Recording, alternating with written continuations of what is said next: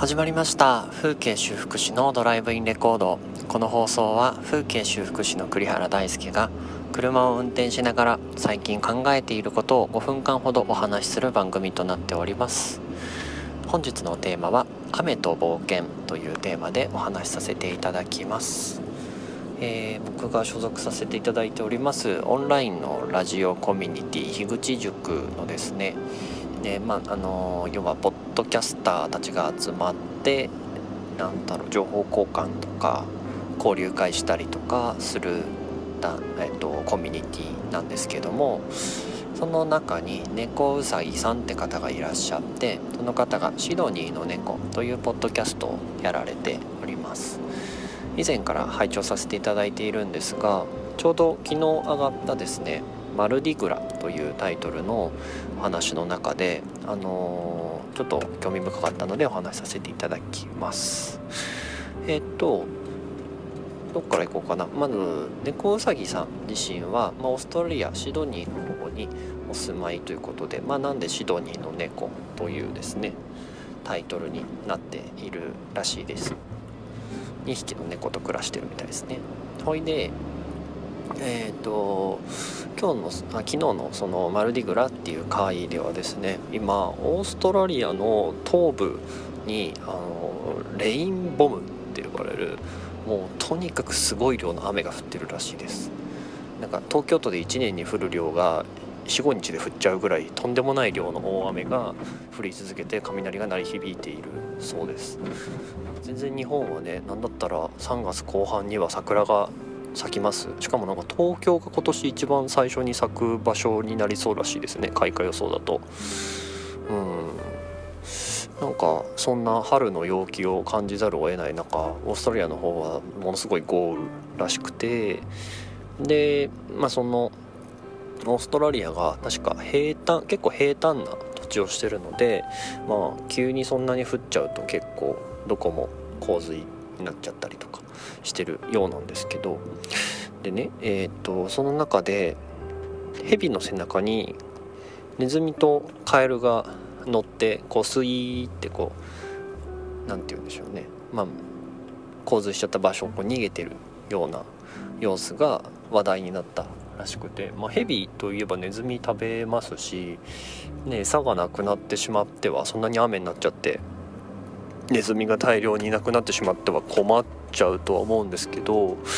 でもネズミもネズミで助かるために自分を食べるであろうヘビにこうしがみついてですね逃げていくっていうのがなんか不思議な共存体だなと思ったんですよ。なんだろう。不思議じゃないですか。わかんない。自分の天敵の背中に乗って運んでもらうわけですよ。でそのヘビの主観からしてもまあ、このネズミがいなくては自分は生きていけない、まあ、食べ物がないので生きてはいけないし純粋に自分も泳いで逃げなくてはいけない。かまあ乗っていてもまあまあみたいな感じなのか。いや単純にそのね食物連鎖の友情物語なのかわからないですけど。でもなんかそれを聞いた時にうわなんかそういうなんかちょっとファンタジックな冒険があるんだなと思ったんですよなんかの話聞いた時にパッと浮かんだのがやっぱバグズライフだったんですけどピクサーの。バグズライフみたいなああいうなんかいろんな生物動物たちが友情物語でいろんな難事件に解決解決というかまあぶつかっていくっていうことがあんのかなって気もしたんですけどなんか単純にそういう何て言うのかな。まあコロナとは違う形で家からみんな出られなくなってしまってもうほんとそんな異常気象になっちゃったらうちのそのやってるね空き家の仕事とか そういうのだって、まあ、全くできなくなってしまうわけですよ。契約書を交わしてもずぶ濡れになっちゃうしそもそもお客さん内見に行けないしみたい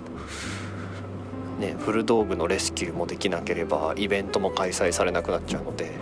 全死にするんですけど。そんな異常気象の中になってしまったらね。でもなんかそのヘビやネズミやカエルさんみたいななんかその有事の時でも本来は何だろうまあ普段はきっと一緒にいないであろう種族同士が垣根を越えて共存する。まあ共存せざるを得ないほどの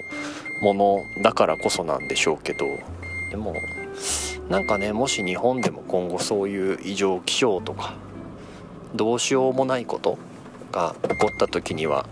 なんかそういった誰かと共存する冒険心みたいなのを持って、まあ、よ過ごしていけたらいいなと思ったそんなエピソードでした。はいというわけで本日の放送は以上になります。また次回の放送でお会いしましょう。風景修復師の栗原大輔でした。ではまた。